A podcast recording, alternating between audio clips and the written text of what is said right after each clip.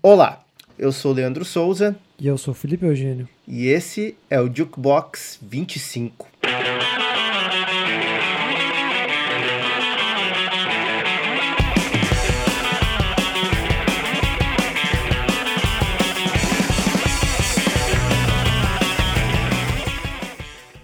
Olá pessoal, bem-vindos de volta, bem-vindas de volta a mais uma edição do Jukebox aí, chegando, né? Demoramos um pouco para voltar aí, atribuições do, do cotidiano, pandemia pegando, terceira, segunda onda chegando, né, Lipe?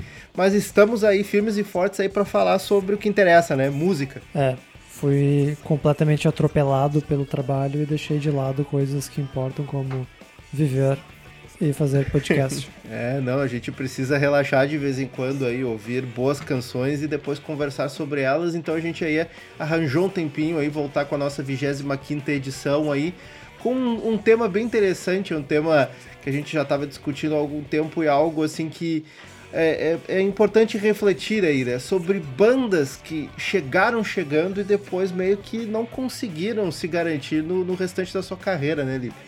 Temas que a gente cria para falar de discos que a gente gosta, basicamente. É, é, álbuns que a gente gosta e bandas aí que não superaram o seu disco de estreia aí.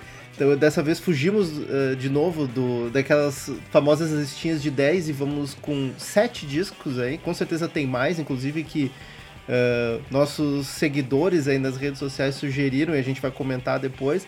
E já aproveita essa deixa pra gente, né, dar o recadinho das, da, por onde o pessoal pode nos acompanhar aí, né, no, no Facebook, no Instagram, arroba Jukebox, né, no Instagram, J-O-O-Q-E-B-O-X, no Facebook é a mesma coisa, né, Lipe? Isso.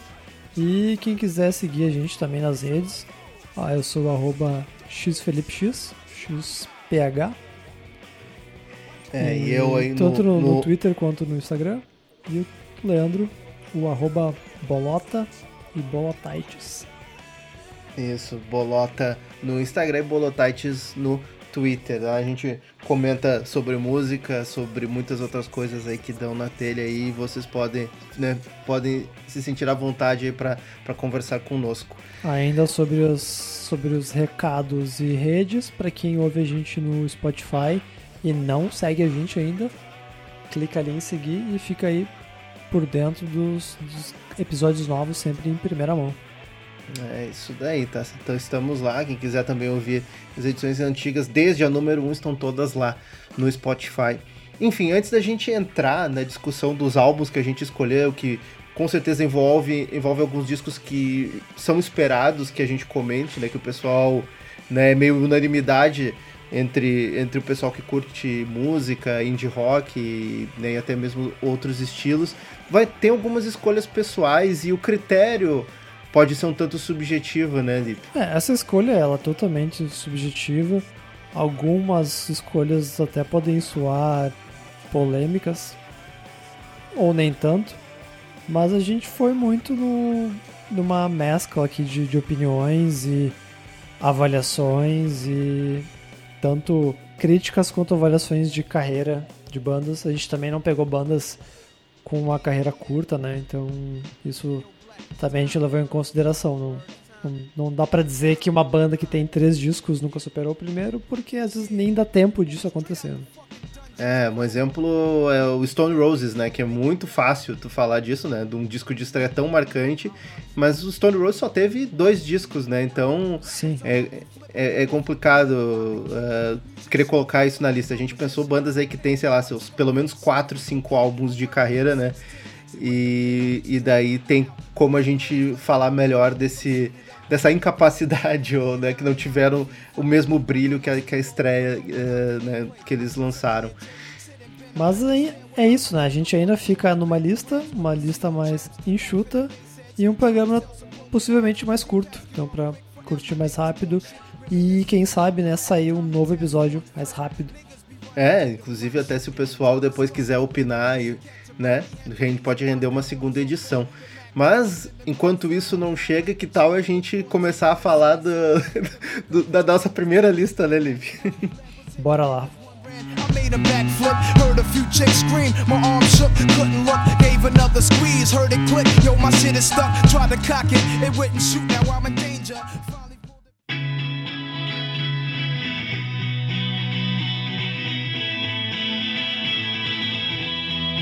You look so strong, then you fade away.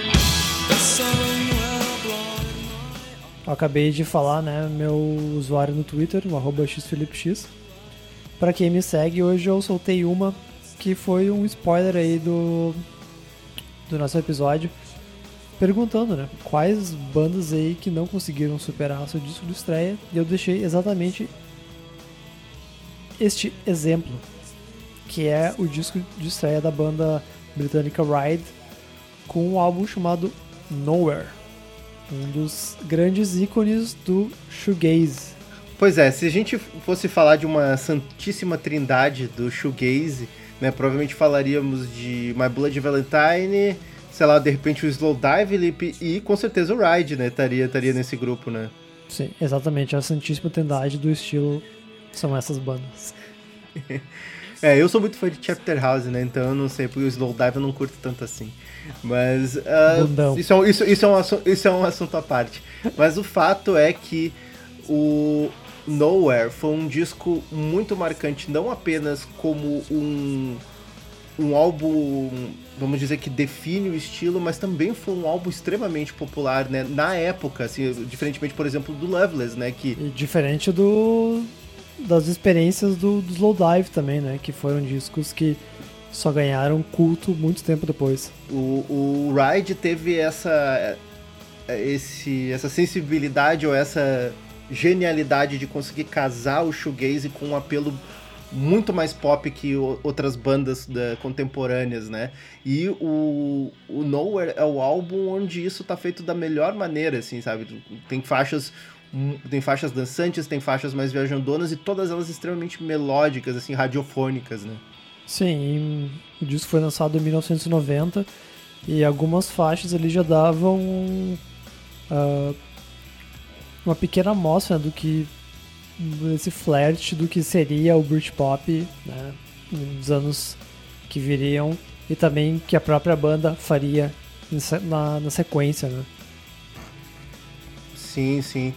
É, o, no, no Nowhere, né, a, a banda já tinha lançado uma, uma EP anteriormente que tinha sido bem recebida e tal, né, e alguns singles esperados, inclusive o, o, o, o Nowhere ali tem pelo menos Não, que tem, uns... é, tem alguns, o EP, o Ride, né? Tem canções incríveis, tipo Chelsea Girl, Drive Blind, que eles tocam durante os shows, né? Ah, mas o Nowhere é realmente assim, o disco definitivo. Inclusive esse ano, né? Fechou 30 anos de, de lançamento. Sim, sim, é, deu singles tipo Vapor Trail, Polar Bear, né, acho que Polar Bear não foi single, mas é lembrado como um, um grande sucesso, né, assim, do- pelos fãs, né. É, uma das preferidas dos fãs.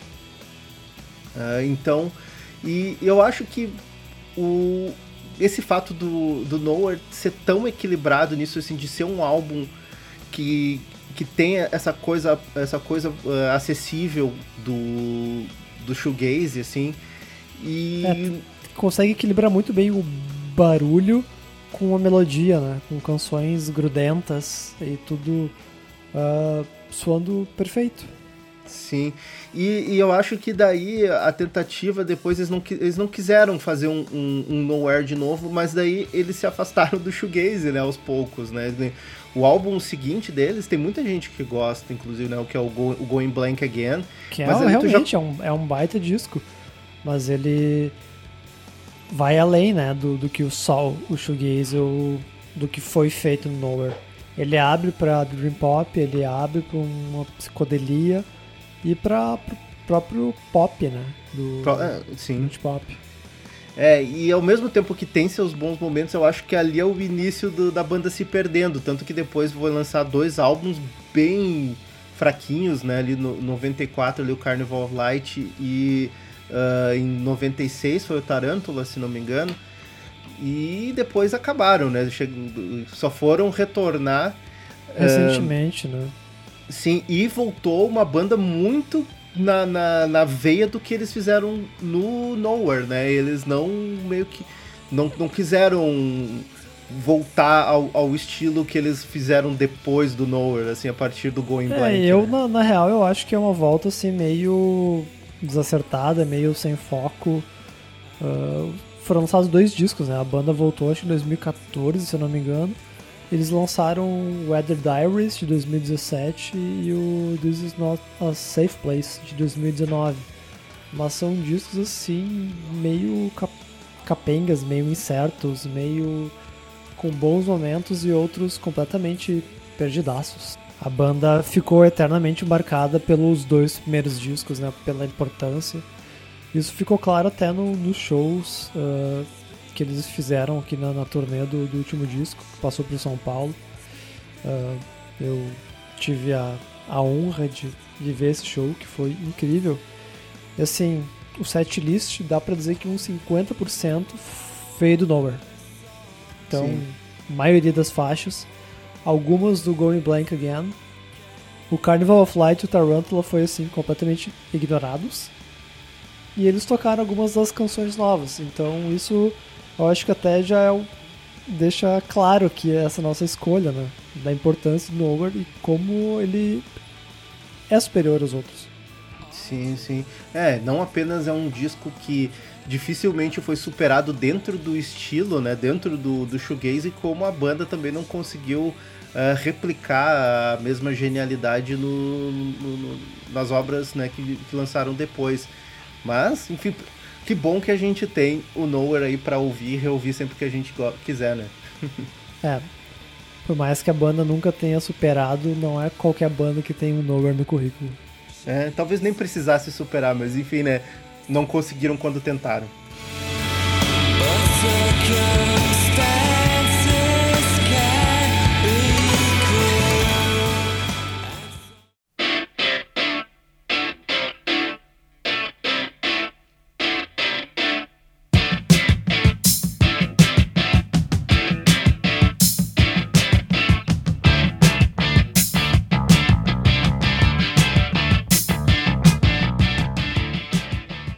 bem, eu acho que só pelos acordes cortantes aí da guitarra do seu Andy Gill, vocês já perceberam qual foi a nossa, a nossa segunda escolha aí de bandas que não superaram o seu disco de estreia. Mas esse aqui, essa aqui é uma estreia absurda, é um, é um dos discos mais importantes da história da música do punk rock do, do universo, né, Lipe?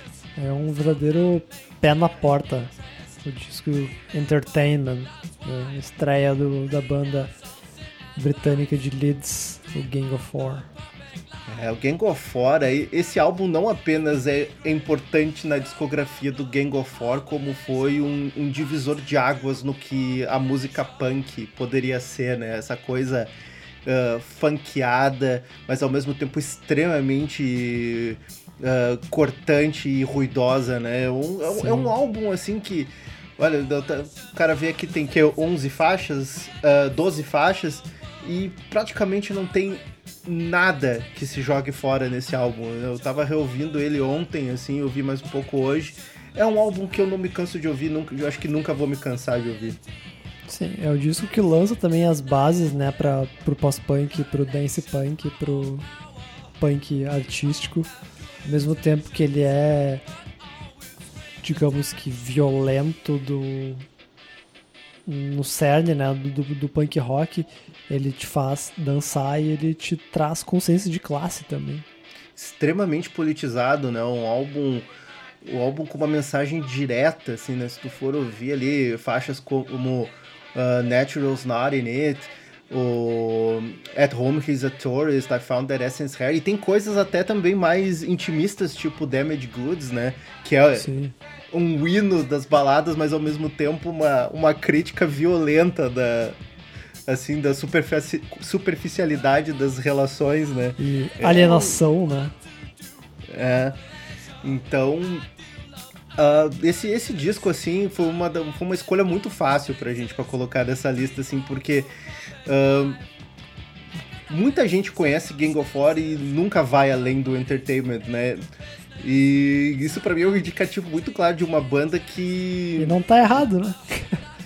É, de certa forma não tá errado, mas ao mesmo tempo, se tu for pensar, o Gang of War continuou bom por pelo menos mais uns dois discos, sabe? O Solid Gold tem faixas maravilhosas. Sim. E o, e o Songs of the Free tem uma das minhas músicas preferidas deles, que é I Love a Man in an Uniform, que é um funkzão, assim, muito, muito massa. É, mas é que a qualidade, assim, o pacote perfeito que o Entertainment é, é insuperável, né? É porrada atrás de porrada, sabe? Não, é impossível passar qualquer faixa. Não tem essa coisa de botar uma música ali para preencher. É, é, é, clássico atrás de clássico. E eu acho até, por exemplo, que o Solid Gold é um ótimo álbum, mas ele é como se fosse uma, uma continuação do Entertainment. Não, não tem a mesma. Uma a, continuação a... sem a mesma inspiração, né? É, ou sem, sem o mesmo impacto, porque realmente, como tu comentou, né, Lipe, a primeira vez que alguém ouve esse álbum, e eu imagino que até hoje, eu, devo, eu ouvi esse álbum há mais de 10 anos, eu ainda tava na faculdade quando eu ouvi, mas a sensação é realmente de pé na porta, sabe? Tipo, que, o que é isso que eu estou ouvindo? Porque é algo muito único, né? Sim, eu lembro a primeira vez que eu vi esse disco, eu botei Damage Goods no repeat, assim, sei lá, ouvi umas 20 vezes sem parar. É, eu, eu fiquei preso em, em Natural's Not In It. Aquele, aquele iníciozinho é muito marcante. E, é, e, é, e essa coisa que o punk 4x4 nunca teve, né? Que é aqueles, aqueles andamentos meio, meio quebrados, né? E altamente funkeados, assim. E o vocal do, do John King, John que é King. é muito diferente, assim, do padrão punk, né? Não é rasgado, ele é dá pra ver muito que teve essa influência também no, no pós-punk de Nova York, né? Eu acho que o, o Gang of War tá muito mais ligado àquele pós-punk dançante de Nova York do que qualquer outra, outra coisa do pós-punk britânico, né? Sim, é, o Gang of War pegou, né, aquela, todas aquelas influências que estavam na época do, do reggae e do dub é, pela, pela Inglaterra e conseguiu trazer isso de uma maneira diferente à época. A Não. gente até que considerou trazer outra banda da mesma época e mesmo estilo que, o, que é o Wire, que lançou, né, três discos incríveis, né, aquela trinca do início da carreira, mas uh, não, não tem essa mudança tão drástica quanto, quanto a gente percebe no King of Force, onde o Entertainment é disparado muito superior e o Wired são três ali brigando palmo a palmo. Né? É, eu acho de principalmente o, o, Pink Flag é um álbum muito emblemático, assim. Mas. E, e, com certeza ele, é, ele merece ser o disco mais lembrado do Wire, sabe? Mas tu escuta depois o Chairs Missing, né? E tu ouve o terceiro disco, que agora me fugiu o nome do terceiro disco do Wire, mas que eu gosto muito também, é o, o 154, 154. E é, enquanto, Eles... enquanto King of War lançou aí o total da carreira, né? Foram uns 10 discos, eles tiveram um hiato uh, ali nos anos 90. E por mais que tenha muitos discos, uh, a importância da banda, uh, diversas mudanças né, de, de membros Sim. O Entertainment nunca chegou, acho que, perto de ser ameaçado como melhor disco. É, e, e, eu acho isso muito louco também, assim, porque por mais que o, o Gang of War tenha continuado nativa, lançando coisas aí, uh, né, lançou coisa nos anos 80, lançou coisa nos anos 90, né, o Entertainment é de 79, a banda se manteve relativamente ativa, embora teve algumas paradas, lançou coisas nos anos 80, lançou coisas nos anos 90, lançou coisa nos, no, nos 2010 agora, e nem isso né, chegou perto de manchar o, a, essa, esse, essa coisa monolítica e, que é o entertainment, né? Sim.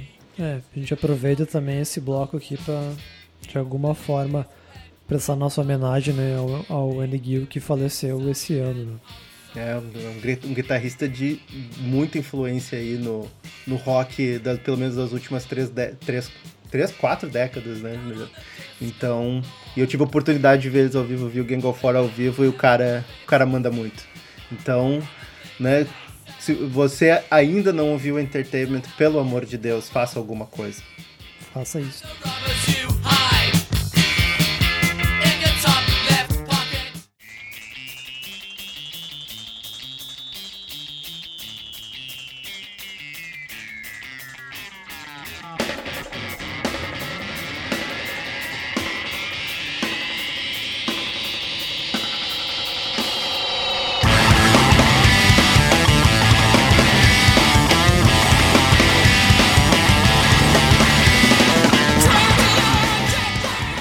Saímos aí do final dos anos 70 e vamos diretamente aí pro início do 2000, mais especificamente para 2003. Isto. Isso aí, álbum de estreia de uma banda que nasceu de outra banda cultuada, né? Estamos falando aí do Mars Volta, a banda que surgiu aí das cinzas do, do The Driving. E o disco de estreia de 2000, 2003 foi um tsunami, foi um acontecimento. E foi ex- excelente, sensacional, né? Chamado The Loused in the Comatorium. Um dos grandes marcos do, do rock é dos anos 2000. E como uma banda consegue botar o rock progressivo, né, de volta aos holofotes. Com certeza aí, né? Os, e, e o mais engraçado, o mais louco de tudo nessa, nessa questão é como que uma banda que ah, era tão famosa pela sua. pelos- era uma banda punk, né? O Mars Volta, né? Que era capitaneada pelo Omar Rodrigues. Como é, eu esqueci do- dos nomes completos. Cara, o Omar Rodrigues Lopes. Omar Rodrigues do Lopes e o Cedric Bixler Zavala. Cedric, eu esqueci do Lopes do Omar. O Cedric eu sempre lembro. Bixler Zavala não tem como esquecer. Mas, e daí. Melhores eles, nomes. Eles chegaram, né, nesse álbum de estreia. Já tinham lançado uma EP antes, né? Sim. mas o. Na verdade, The- acho que até dois, né? A EP foi depois, então me enganei, desculpa. Não, não, Ah. desculpa. Pode, é o Tremoland, que é o EP de estreia. Sim, sim. Que já dava os indícios do que viria nesse disco, né? É, e pegou, pegou uma galera aí, né? A galera mais roqueira aí teve que meio que molhar o, o pezinho aí na água do prog, né? Porque punk, punk Deus o livre gostar de prog rock, né, Lipe? E não só não só prog, né? Porque os- eles misturaram com música latina, né? Das origens da, deles de El Paso, né, na divisa com o México, com jazz e com sei lá mais o que vier pela frente, né? Então, Psicodelia absurda, psicodelia né? com arte rock, com caralho a quatro. Com le- letras eh, esotéricas, uma- um, um conceito que ninguém sabe, ninguém sabe direito o que, que é, né? Porque a princípio é um álbum conceitual, né? Sim, com intercalando aí músicas, às vezes interlúdios com música de 7, 10, 12 minutos. Sim. Mas aí é que tá, né? O que fez The Louse in the Comatorium ser um álbum tão marcante, tão sensacional, ah, inclusive até hoje, foi realmente que foi nesse primeiro disco que eles ah, equilibraram da maneira da melhor maneira possível aquela energia punk, aquela crueza, aquela visceralidade que eles traziam do At The Driving e cruzaram com essa complexidade, né, do, do, do progressivo, né, e, e deu uma liga maravilhosa. Sim, então todas essas referências que a gente falou aqui que eles trouxeram pro disco, mas isso tudo de uma maneira, dá pra dizer, explosiva e extremamente ah, bem feito, mas assim, estavam extremamente inspirados, sabe? E não só inspiração, como um, um time fudido, né? No- na banda. Então não só o Cedric e o Omar, mas aí o John Theodore, baterista monstruoso, o Isaiah Owens no teclado e algumas outras outros nomes né, muito famosos como o Flea no baixo do Red Hot e o, o John Frusciante também do Red Hot compondo a banda com a produção do Rick Rubin. Então é um time assim de peso. Sim, sim. É, é, uma, é uma coisa, uma sensação muito louca álbum, porque tu vê que é um álbum extremamente bem produzido, assim, né? Extremamente cuidadoso, mas ao, ao mesmo tempo tem essa essa coisa, essa explosividade, essa crueza Pulsante, que talvez né? é que geralmente escapa quando um álbum é é, produzi, é tão produzido, é tão calculado, né? Porque dá pra ver que o que eles fazem ali tem um tem um método, né? Sim, mas ao mesmo tempo ele é vivo, ele é explosivo. É, E então canções incríveis, né? Como a Drunk Ship of Lanterns, que é um negócio incendiário. sim, um Santana Sa- se o Santana tocasse com o At the Driving, sairia algo daquele tipo ali. Sim, tem a Cicatriz, ah, que também é muito incrível. É, todas as faixas, tem, por exemplo, tem faixas que nem a, a segunda, né? Que na verdade é quase uma, uma, uma suíte né, que, que, que é completada, com- né, completa a, a introdução do álbum, que é uma faixa nível, eh, quase at the driving, assim, né? Porque ela é 4 minutos e 20 e ela, ela é uma quebradeira, assim, extremamente punk rock, mas ao mesmo tempo depois tem Roulette Dares, né? Que tem. introduz outras dinâmicas ao, ao, Sim, dá um, ao dá um álbum. tempo, né, para aquela intensidade. E Sim, mas falando de, e falando de intensidade, é algo que pegou todo mundo de surpresa, o tipo de som que a banda fez pro momento e que a gente não, não sentiu mais o mesmo nível de intensidade ou impacto, poder nos álbuns que vieram depois, né? Mesmo tendo discos muito bons lançados depois. Eu não acho que a banda, assim, errou eh, ou lançou discos ruins depois disso. Eu apenas acho que a banda começou no seu ponto alto e depois a, o, a linha do gráfico foi caindo, sabe? Tipo, o Francis the Mute não é um, é um álbum, é um álbum bom. É um álbum muito bom. Mas ele E não pare... ele parece ser meio. ele se perde um pouco comparado com o primeiro, né? É, eu, eu acho que essa, essa coisa explosiva, sangue nos olhos do, do álbum de estreia. eh, Isso não foi, Foi o- repetido. foi o que fez o primeiro álbum ser tão bom e depois eles não tentaram. Eles quiseram, eles, eles quiseram ir para um, pra uma coisa mais elaborada, cada vez mais próxima de um, de um progressivo, uma coisa ainda mais eh, polida e refinada, mas É, o, o, o Bedlam em Goliath ainda tem alguns momentos parecidos, mas parece que a fórmula vai se repetindo, vai se tornando talvez cansativa, repetitiva, que acabou que os últimos dois álbuns, né, de 2009 e de 2012, eles passaram meio que batido, não tiveram o mesmo impacto do que a banda no início. Então, ah, eu acho que é um pouco isso do. que a- essa ideia é daquelas ideias que são sensacionais na, na sua concepção, no seu, nas suas primeiras duas. nos seus primeiros dois discos, assim, e daí depois. fal- né, não, não, não tinha mais o gás para se sustentar por muito tempo. Talvez a culpa nem fosse da banda.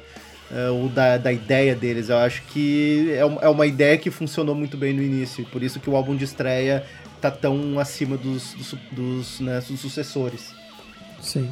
Entretanto, The Laws in the Comatorium vai, será sempre, né, eternamente um dos grandes discos do, do rock mundial.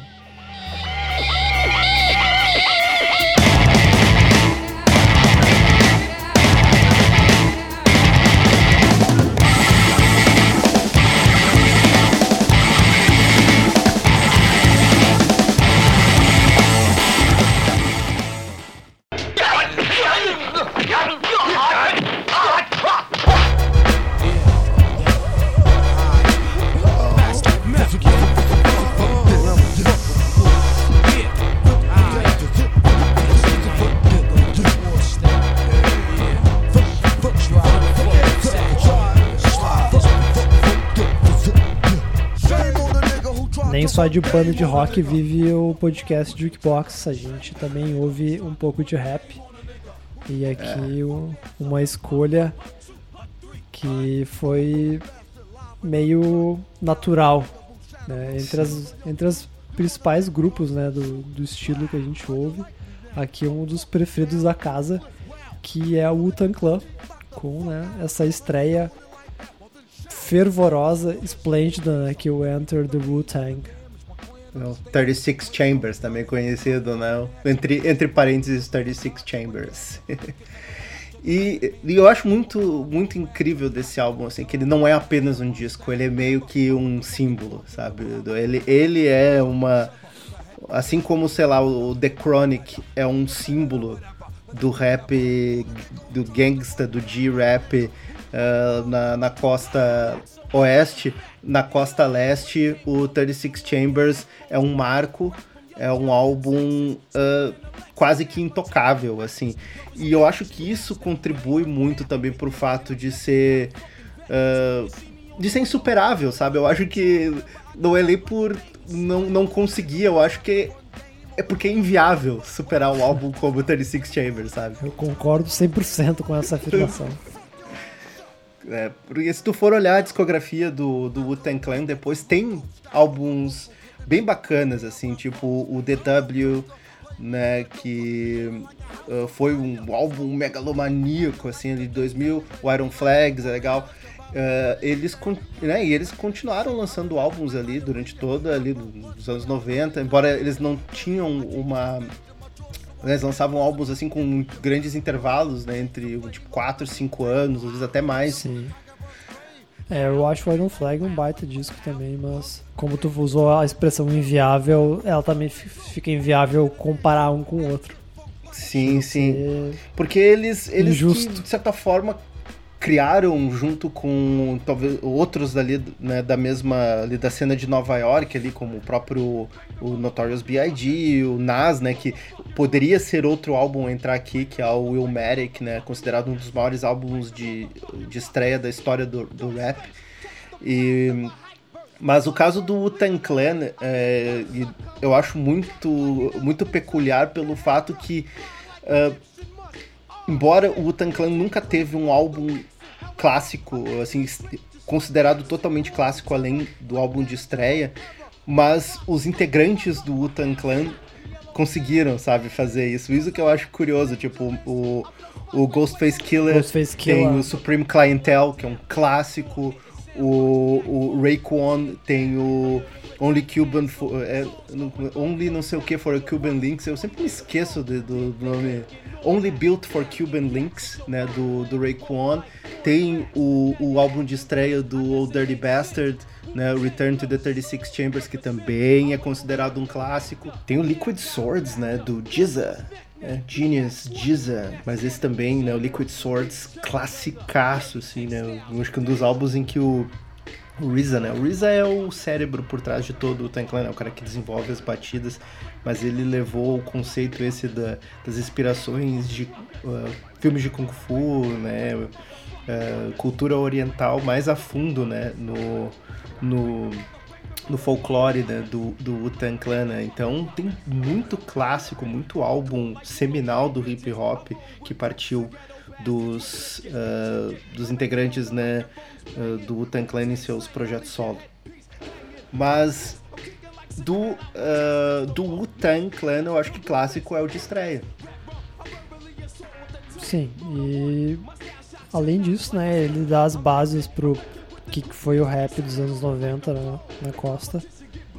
Ah, bem como eu sou simplesmente apaixonado, né, pelo esse rap mais, digamos que minimalista, né, na sonoridade. E uma das coisas que sempre me, pegou muito forte, que fez eu curtir o, o Wutan, ah, que era uma porque eu conheci o rap através do do gangsta rap. E era uma parada que eu não curtia. Então quando eu, quando eu conheci o Tang e foi justamente nesse disco, simplesmente explodiu minha cabeça, né? Pra o que, que, que o rap podia ser. Sim, sim. É, porque ele foge, né, daquela coisa mais produzida do rap da costa oeste, né, que daí já colocava os samples de funk, né? A batida do do, do, do rap de Nova York é seca, assim, do- o máximo de efeito que uma batida pode ter é um estalo de dedo, né? Tipo como é, aquela faixa uh, Bring the Ruckus, né? O, o efeito é um estalo de dedo em cima da caixa. Sim.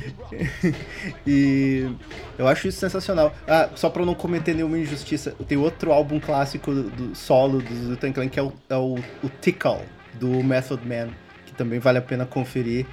Ah, né, pô, Method Man, como é que eu vou esquecer do, do- dos cabeças né, do, do Wu-Tang Clan? Enfim, o- isso que também é legal, que tu pode. É, eu acho que o 36 Chambers é a perfeita porta de entrada para um universo de hip hop que existe dentro da- universo. da- do, do coletivo Wu-Tang Clan, né?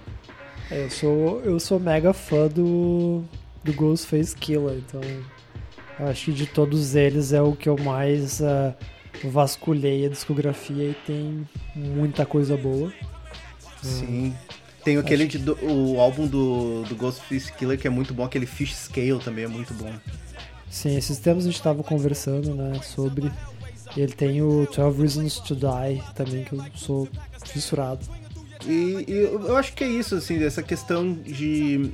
ah, o primeiro é é um caso assim que, tipo, não, por mais que tentassem, nunca conseguiriam, sabe? Por melhor que fosse o, um, um álbum do, do Wu-Tang Clan, não, não derrubaria o, o 36 Chambers do topo, sabe? E, e- por isso que eu achei tão interessante trazer esse álbum para essa lista, assim, porque. Sim, é, eu não sei se algum dia eles tentaram isso, né, de derrubar. Ah, acho meio, vamos falar de novo aqui, inviável, improvável. Mas também porque eles foram para outros caminhos, né, de sonoridade. Não, não ficaram se repetindo, né. Sim, eu acho que eles tentaram, cara, porque eles têm a megalomania dentro de si, sabe? Eu acho que eles tentaram, mas mas eu acho que depois de um tempo eles assim, ah, melhor só fazer o nosso lance e deixa o 36 Chambers no topo lá, porque é o, é o nosso santo grau, assim, sabe? Sim, e esse ano ia ter show deles em São Paulo, né? Tocando Putz. o disco na íntegra. Ah, bem quando, quando estourou a pandemia.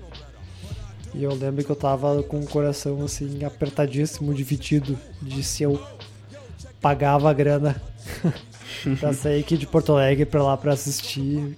E tava nesse dilema. E acabou que não rolou, né? É, mas enfim, fica por uma outra oportunidade aí. Eu acho que o Wu-Tang aí não, né, vai ficar aí por um bom tempo ainda. Que Mas bom. Se, se, se por acaso nunca ouviu, falando em oportunidade, aproveite agora pra ouvir, então. É, é, faz, faz aquilo que todo mundo faz quando começa a ouvir o Tang, assim, tu vai ter o teu, os teus rappers preferidos e depois vai pros discos solos dele, mas vale a pena conferir de quase todos. When you step through to the old dirty bastard straight from the Brooklyn Zoo. And I'll be damned if I let any man come to my center. You enter the winter straight up and down. This one's called Stella Was a Diver and She's Always Down.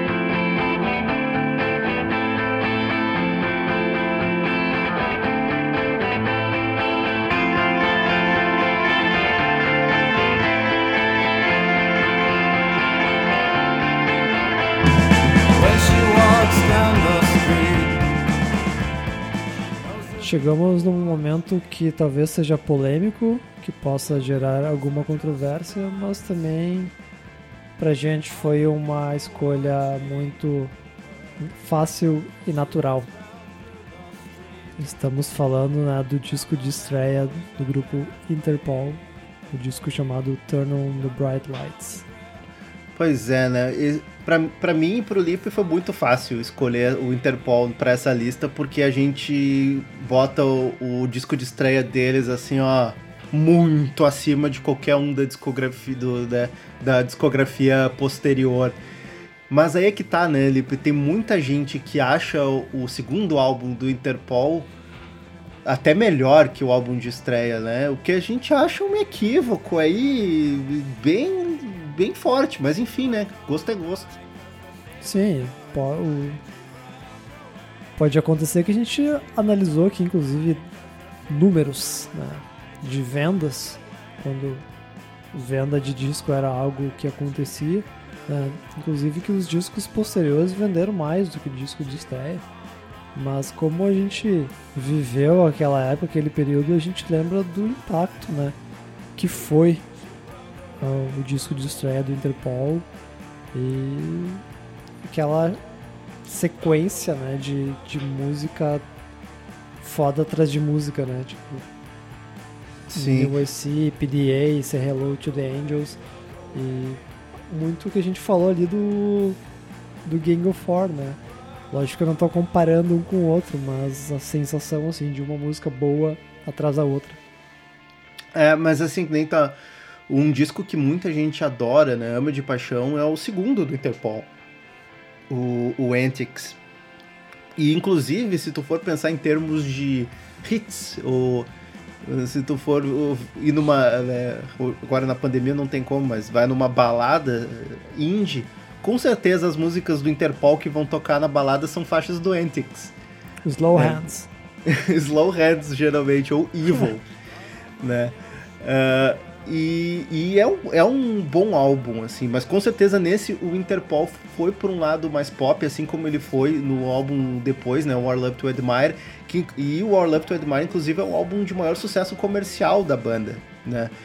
É, Agora, o Turn on the Bright Lights não apenas é um álbum ah, irretocável do início ao fim, mas ele foi muito essencial para aquela época porque ele foi o, acho que a, a primeira, o primeiro passo no, Foi o precursor né, do, do revival do post-punk, né? Que tanto se deu pela cidade de Nova York quanto né, no, no Reino Unido, com diversas bandas que também poderiam estar aqui nesse programa, né? Como Block Party, como Franz Ferdinand, ou, sei lá, um Kaiser Chiefs, que nem nunca fez um disco bom, mas o primeiro é melhor do que os outros. Sim. Mas e daí tem outra coisa também que eu, que eu acho que de- diferencia o álbum de estreia do Interpol, porque a partir do Antics, o Interpol foi para um, um pós-punk um pouco mais dançante, um pouco mais eh, de pista, né? Assim, mais, eh, Sim. claro, nada contra, porque até Menos- o, o, o, o Joy Division tinha isso, né? Sim, mas ele, ele deixa um pouquinho de lado essas influências do Joy Division mais cavernoso, mais obscuro, pra buscar algo mais acessível, ampliar o público. Sim, sim. É, não, não tem aquela atmosfera, por exemplo, do Turn on the Bright Lights, que quando, quando tu dá play, a primeira música já te envolve numa névoa, assim, sabe? Que é, né, tu coloca... ah, e daí depois, claro, tem as faixas mais movimentadas, mas até essas carregam aquela coisa mais densa, mais pesada, mais sufocante do, do, do pós-punk uh, Joy Division em sua essência, sabe? Porque tem muita gente, ah, eu amo Joy Division, mas gosta das coisas dançantes do Joy Division, né? As coisas mais, mais cavernosa, né? Eu acho que dá pra fazer um- uma comparação entre o pessoal que ama o Interpol depois do Turn on the Bright Lights e quem gosta mais do Turn on the Bright Lights, né? É, eu acho que a parte polêmica fica muito entre os dois, né? A gente vê um. Claramente o Turn on the Bright Lights como assim, disparado como o melhor trabalho. Mas ah, se a gente olhar pra carreira, né? Ficha corrida, discografia, ah, cai muito qualidade, Nossa, né? Sim, Eu acho que sim. depois da, da- do Our Love to Admire, a banda voltou ali com, com o Eu Pintor, esse último Marauder, que. Cara, parece que o Interpol hoje em dia é uma banda cover do Interpol, sabe? Sim, É. eles estão fazendo. se repetindo e a qualidade vai caindo. É tipo tirar um xerox de um, de um, de um xerox, sabe? Sim, vai se desbotando, vai perdendo, vai perdendo a nitidez, né? É bem essa. tu sabe essa- que, que, o que que é aquilo, mas tu não consegue enxergar, tu não vê a qualidade. Sim, sim, daí tu volta pra ver o arquivo original lá, né? Lá na matriz, né? Vai ouvir o Turn on the Bright Ah, Lights. era isso que eles estavam tentando fazer. Pois é, né? Quanta Ótima diferença. metáfora.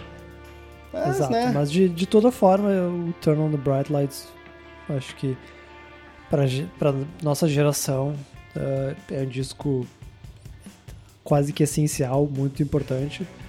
E não só pra geração, como pra todas essas bandas que vieram depois, né, dessa cena.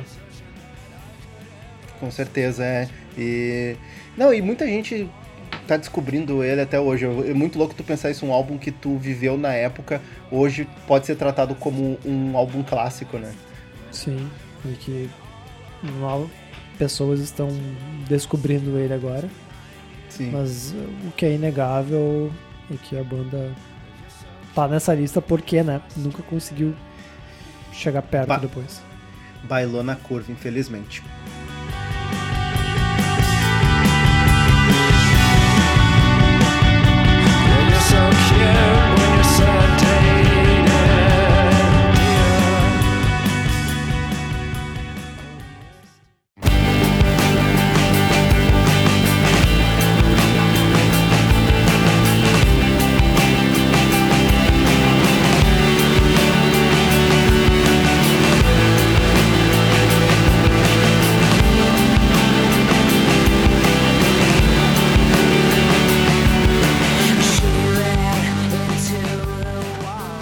Chegou o momento do queridinho da lista.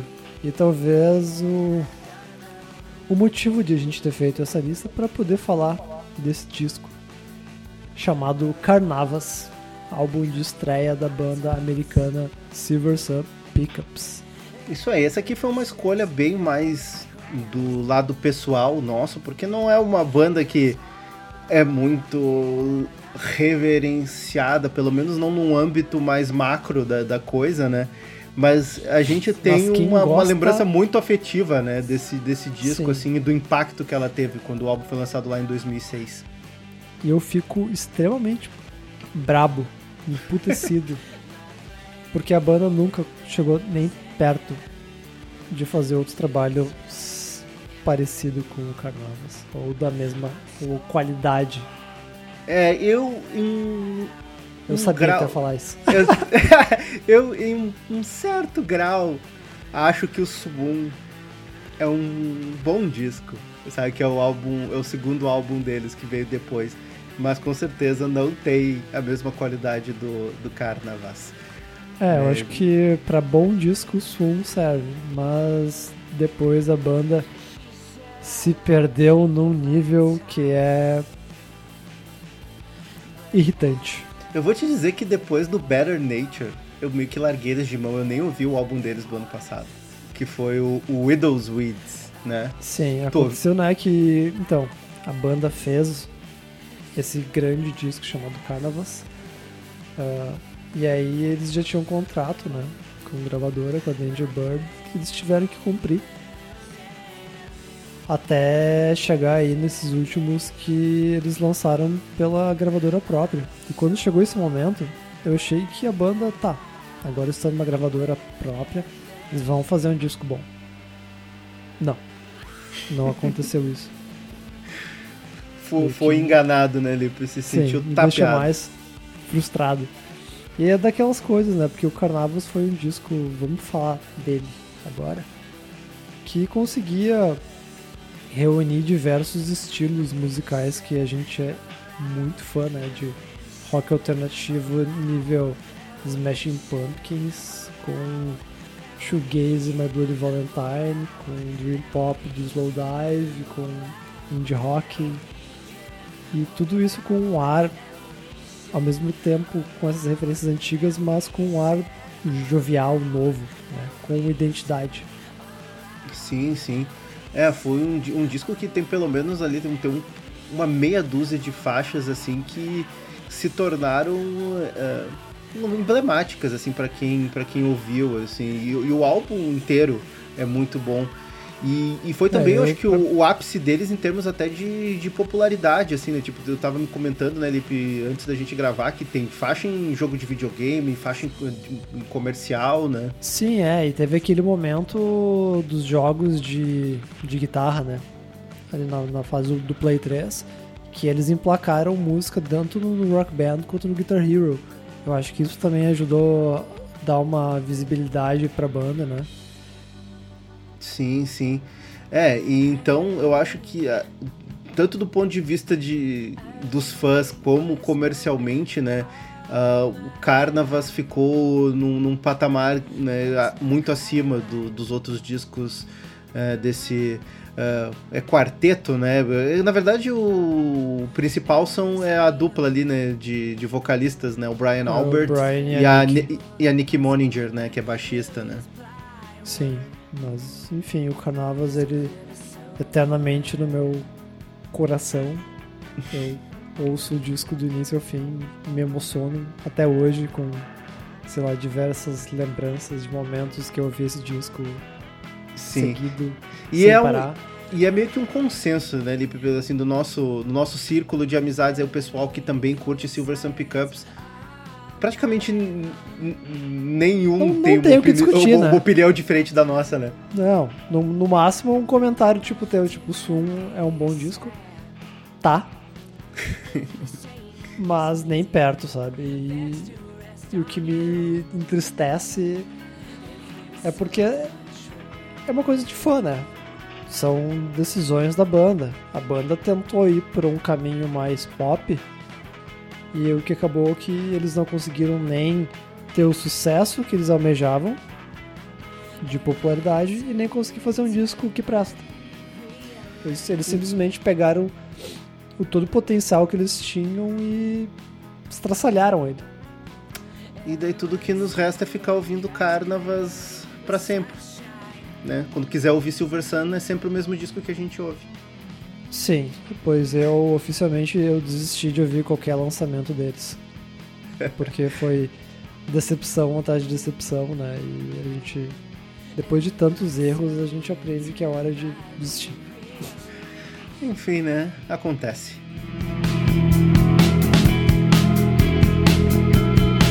Everyone is so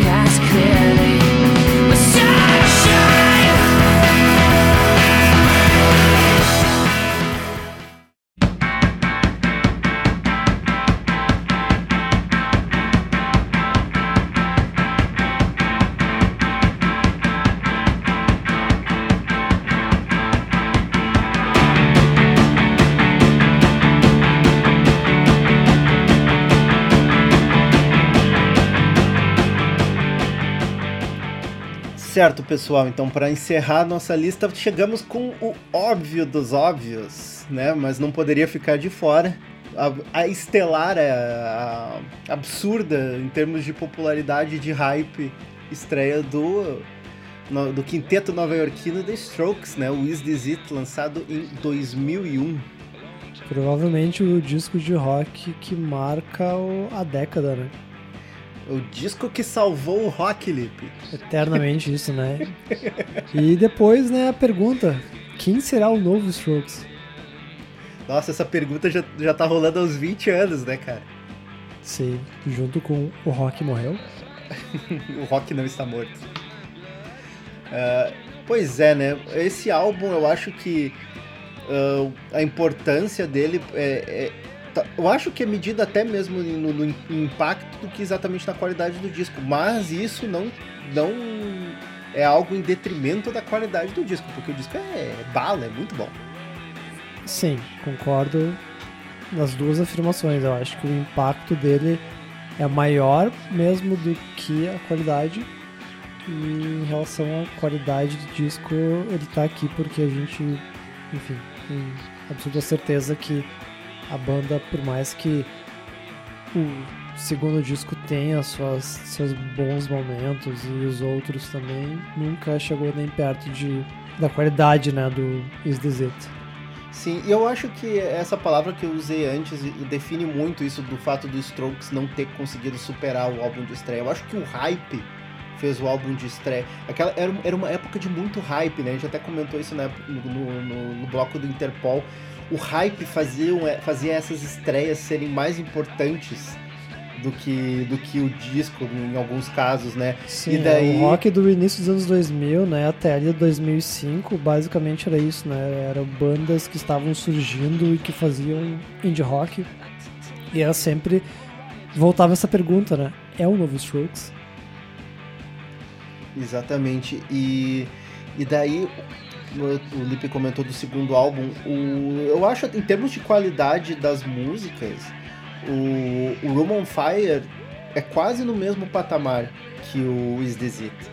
Agora é que ele chega já como uma continuação, assim, sabe? Do, do, desse bom, dessa bo- estreia bombástica, né? E de, por Sim. isso não consegue superar. E, e o terceiro disco já a banda vai em outras direções, atira em, pra, pra caminhos diferentes e só acerta alguns dos tiros. E daí depois os caras foram fazer até musiquinha que da carreta furacão, né? Que parece até até pra, aquela faixa do Engels que parece uma música do de, de Tecnobrega, né? Sim, e bom, eu nem lembrava, né? Mas o, o Strokes lançou disco esse ano. É verdade que teve gente, né? que muita gente elogiou e disse que foi um retorno à forma e tal. Ah, mas eu acho que daí chegou nesse ponto de todo. ah, o pessoal cansou de esperar mais um álbum clássico do Strokes porque viu que não ia rolar e daí agora simplesmente aceita o Strokes pelo que eles são. Uma boa banda.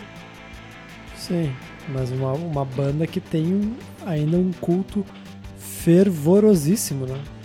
Eu acho que por todo o impacto que eles causaram, é muita gente que, que gosta, né? Que tem essa ligação com os Strokes pela época e que faz ah, talvez até algo de nostálgico, né? Com esse disco, né? New Abnormal ah, gerar alguma relevância, talvez. Sim, né? O, o hype ainda, tipo, ai- ainda está com eles. Claro que no- não na mesma intensidade, mas né, eu acho que a Strokes foi, é uma das bandas que definem o, o hype na música, assim, especialmente nos últimos, nas últimas duas décadas, né? Sim. E mas é aquela coisa, né, cara? do- A gente falou Se do, do- a gente falou do Interpol antes, né? A gente inevitável fazer algum tipo de paralelo porque as bandas do mesma cidade dão um ano de diferença, né, de um disco pro outro. Mas o impacto dos Strokes foi muito maior e influenciou uma gama, né, de bandas também muito maior. Sim, sim. É, e essa questão, né, de ser uma banda que injetou vitalidade no rock naquele, na- naquele momento, né? É, é um impacto semelhante a, por exemplo, claro, não, vou, não tô nem entrando na qualidade musical, mas é um impacto semelhante ao, ao- a um Nirvana, sabe? Tá todo mundo procurando o novo Nirvana, tá todo mundo procurando o novo Strokes. Mas, por exemplo, Sim, foi, foi uma onda muito semelhante que aconteceu com o Grunge, foi isso, né? Por isso a gente acabou de, de falar aí de, sei lá, até Killers, Arctic Monkeys também que vieram nessa, nessa enxurrada de bandas, né? Sim, sim. É, e, até a gente comentou do Killers, né, na- na- antes de. né, nas conversas pré-gravação do podcast, que o, o disco de estreia do Killers é muito, é muito marcante, tem muita gente que acha que é o melhor álbum por causa dessa, dessa cultura do hype da estreia e tal, mas hoje tá se criando um- uma reavaliação, tipo, tipo numa, num resgate histórico. Um revisionismo histórico. O segundo, o segundo disco do Killers está se tornando o verdadeiro clássico deles, né? Que é o, o Sam's Town. Então é muito curioso ver, ver, ver isso daí, assim, de como que uma, uma cultura da época gerou isso, da- das estreias serem o- a coisa mais marcante das bandas. E, e alguma, e na maioria delas, acabou se tornando o, o, o principal. E no Strokes Sim. é o caso maior. Sim, é, é uma resposta meio natural, óbvia aqui quando a gente se pergunta aí de bandas que não que não esperaram. Então a gente trouxe também, né, e deixou aí pro fim. Mas também para falar de toda esse impacto que, que a banda teve e até para ter uma noção, né, de, de contexto do que veio depois. Com certeza, e né, agora 2021 aí vocês podem esperar aí ah, edições especiais, aí quádruplas, quíntuplas do, do disco de estreia do, do Strokes, né? Com certeza vai ter aquele, aquele auê, 20 anos do álbum. que- Vídeos, textos e podcasts inteiros dedicados a falar de Is This It? Isso aí, enquanto isso a gente ouve aí um álbumzinho bem curto, bem gostosinho de ouvir aí, né? Fica aí pra, pra, sempre pra curtir. Só pula Last Night porque já enjoa pra caralho.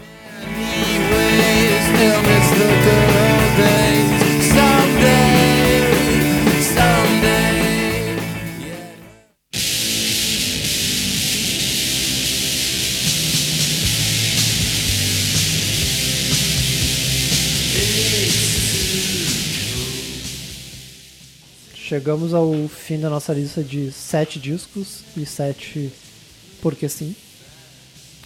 Mas não um motivo também para parar de falar sobre o assunto, né? A gente alguns outros discos que a gente deixou de fora E algumas até sugestão, ah, algumas sugestões ah, de que a gente ah, falou hoje no Twitter com, com o pessoal. Discos de que eu pensei aqui até estava na, na consideração o disco de estreia do Danzig, o vocalista do Misfits. Ah, pra mim era o disco assim que também contemplava isso de um disco que não foi batido, então eu fui ouvir os outros e acabei ah, revendo a minha opinião, porque ele tinha discos incríveis também do mesmo nível do primeiro. Leandro, tu teve algum caso desses de que algum disco tinha pensado e tu reavaliou? Eu tive, cara, mas agora tá me fugindo a memória. Eu, eu teria que resgatar as nossas conversas no WhatsApp pra lembrar, assim. Nails?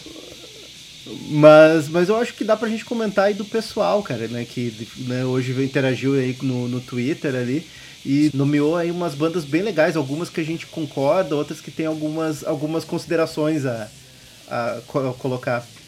Por exemplo, o Pietro Gaspari falou do disco de estreia, né, o Psycho Candy, do Jesus and Mary Chain, e a gente não concorda. É, é, a gente. A eu- gente entende. não concordo assim. Mas exi- falou, existem algumas ressalvas. tipo, A gente entende o raciocínio. Não é- não é que a gente acha, tipo, meu Deus, você tá falando merda. Ele não tá. Porque existe. Dá pra compreender o motivo dele achar o Psycho Candy Sim, pelo- o ponto alto da banda. É, pelo todo o impacto, né, do que o disco teve pro momento e ah, do noise rock, né, do rock barulhento, mas a banda fez discos, né, o Darklands, o Automatic são incríveis, mas talvez não tiveram o mesmo impacto que o primeiro.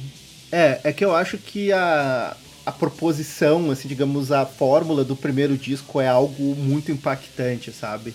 E eu acho até que eles fizeram o muito certo em não seguir com aquilo. Tipo, o Darklands é algo completamente né, é, diferente, assim, embora na mesma, da, da mesma vibração, mas numa, numa proposta bem diferente, né? E Inclusive, o Darklands é um álbum mais bem sucedido comercialmente, o que já mostra que, pelo menos nesse sentido, superou o Cycle Candy, né? E o, o Disney Martin acho que tem isso. Eu acho que o fato deles ah, seguirem outros caminhos fez eles, de certa forma, nunca ficarem à sombra. E, porque o nosso sentido de não superar envolve isso também, assim, de não ficar à sombra do primeiro disco. O, o Disney Mary Chain tem pelo menos tem pelo menos os dois álbuns clássicos, na minha opinião, depois do Cycle Candy, que é o, o Darklands e eu gosto muito do Honey's Dead, que eles pegaram aquela coisa mais dançante, assim. Sim. Bom, outro disco citado é o disco de estreia do Pearl Jam, ah, o Ten, né? O foi, essa foi o Wilson Farina que lançou. E, bem, acho que eu não tenho nem o que dizer muito, eu concordo plenamente. Eu também concordo, acho o Ten um, um disco ah, inatingível, né? Por mais que o Pearl Jam tenha lançado uma penca de disco bom, assim, tipo, Versus é muito bom, o Vitalogy é sensacional, o próprio No Code também é, é, é maravilhoso, mas eu acho que o, o Ten tem essa combinação de ser um disco fenomenal do início ao fim e ser um, um documento da época, sabe? É, eu resumiria só com nem compara.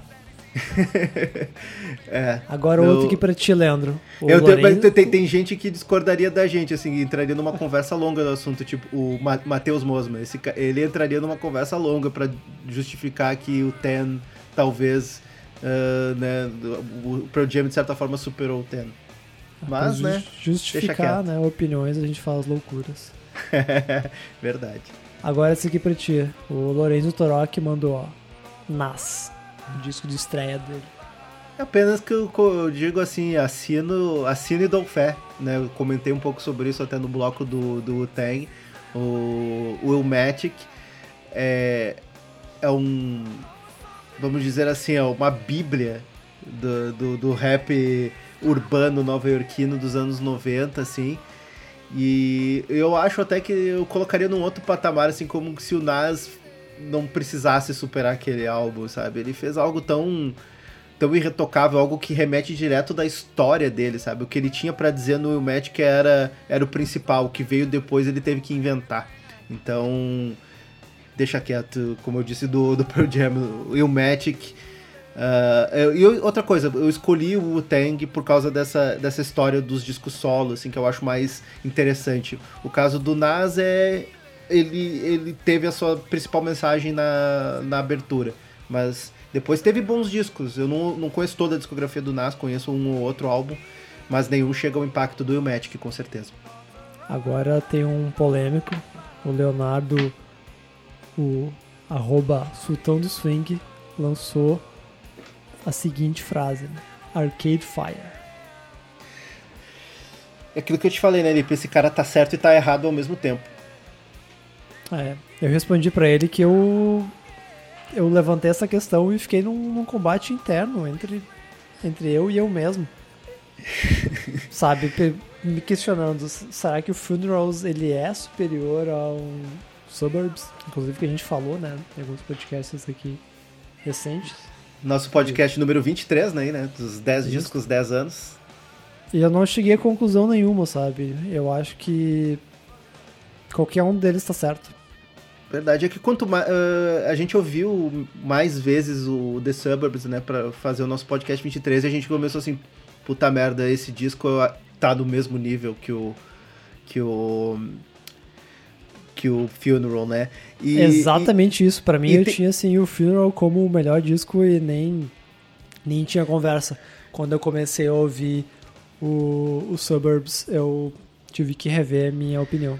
E tem outra coisa que também a gente tem que levar em consideração disso do superar. O The Suburbs, com certeza, em termos de popularidade do Arcade Fire, fez o, o Arcade Fire superar o Funeral. Tá, você tá entendendo, sabe? Assim, então, ah, eu- o The Suburbs foi o álbum que levou o, o, o Arcade Fire ao patamar de mega banda, sabe? Sim, é mesmo aquela coisa de rivalidade de times, porque um time é maior que o outro, mas na verdade os dois são grandes porque um compete com o outro. Então são dois grandes discos competindo. né? Sim, sim. Então, ao, ao- meu ver, assim, tipo. Eu, eu acho que tá mais pra não concordamos, assim. Eu acho que o Arcade Fire conseguiu superar o Funeral eh, com o The Suburbs. Mas se alguém falar o Funerals, eu acho que completamente justificável, entendível. Sim, sim. Agora, num âmbito mais rock pesado, o Borges falou o disco de estreia do Pelican, o Australasia, que eu não tenho como concordar mais, né? O disco que foi muito marcante, né, para o início dos anos 2000 ali pro aquele cenário do post metal, onde a Sim. banda conseguia trazer muito peso e, e ambiências, né? Pois é, eu não tenho nem como concordar nem como discordar, porque eu estou devendo na discografia do Pelican, né? Inclusive, agora com o toque do nosso amigo aí, Borges, eu vou dar uma, uma devida atenção aí pra, de repente, depois ali no, nos twitters da vida eu, eu dar o meu comentário.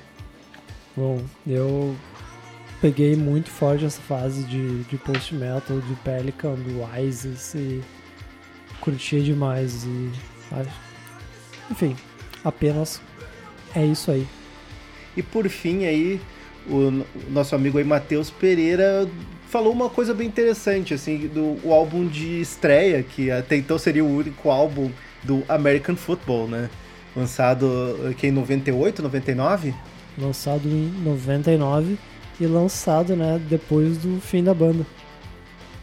É, e daí entra o, o- o nosso dilema aqui, porque eu acho que talvez nem se aplica é, é, esse, esse, o conceito do podcast a uma banda como o American Football, porque eu acho que não era uma banda que foi criada pensando em ter uma carreira e, uh, e possivelmente lançar álbuns melhores que o outro, sabe? É um, É, eu acho é um que pra- projeto, pra- né? quando a gente fala de uma lista de bandas que não superaram a estreia, se aplica, né? Porque é exatamente isso. O disco de estreia do American Football, ele é, não foi batido, mas pelos nossos critérios, que a gente pegou bandas que lançaram mais discos e tem uma história maior, né? A gente acabou não colocando. Mas quando a gente olha pro primeiro disco, pro segundo e pro terceiro, que eu gosto muito, é, não tem também como comparar esses com, com o primeiro, que ele é uma obra assim imbatível. E talvez essa, essa visão também é porque ele é muito cultuado. É, eu ia comentar isso. Eu acho que o culto do, do disco do American Football às vezes precede a qualidade do álbum, sabe? Eu acho isso muito, muito curioso. Assim. Não que o disco seja ruim, eu acho ele, eu acho ele muito bom.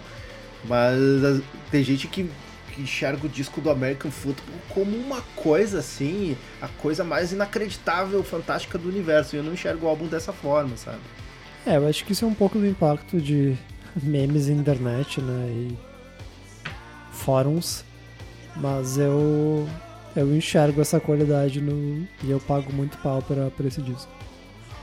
Muito bem, mas enfim, eu acho que daí tem um- uma análise meio de critérios e requisitos para nossa lista aí, que daí talvez a do American Football não se encaixe. Mas é, é, de certa forma a gente concorda, é, não superaram o disco de estreia.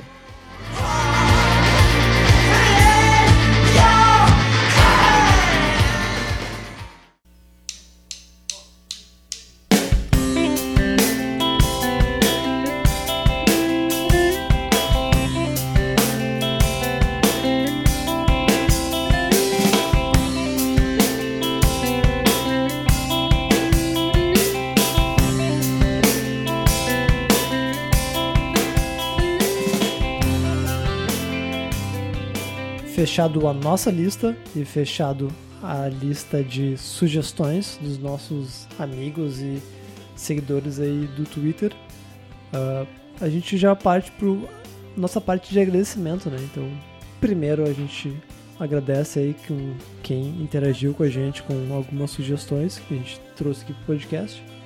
E para quem tá ouvindo a gente, já chegou até aqui, o nosso de sempre, muito obrigado. Né, a gente hoje fez uma, né, uma edição, dessa vez uma edição mais objetiva, mas né, não, não menos carinhosa em termos aí de, de levar um, um conteúdo legal aí, levar algumas indicações, algumas, algumas ideias aí pra gente de repente até discutir eh, depois, né, de discutir nas nossas redes sociais aí, né, que a gente tá sempre ali presente no, no Instagram, no Facebook, né. É, eh, agora é que aquele o- momento que a gente abre para os comentários, né? Aquela coisa de concorda, não concorda? Ou qual o disco, qual a banda para vocês, ou grupo, ou artista, que não conseguiu superar seu primeiro trabalho? Sim, sim, é. A gente tá aberto aí a discutir daqui a pouco. Já levanta uma listinha por uma, por uma próxima, né? Por uma continuação do tema aqui. E claro, né?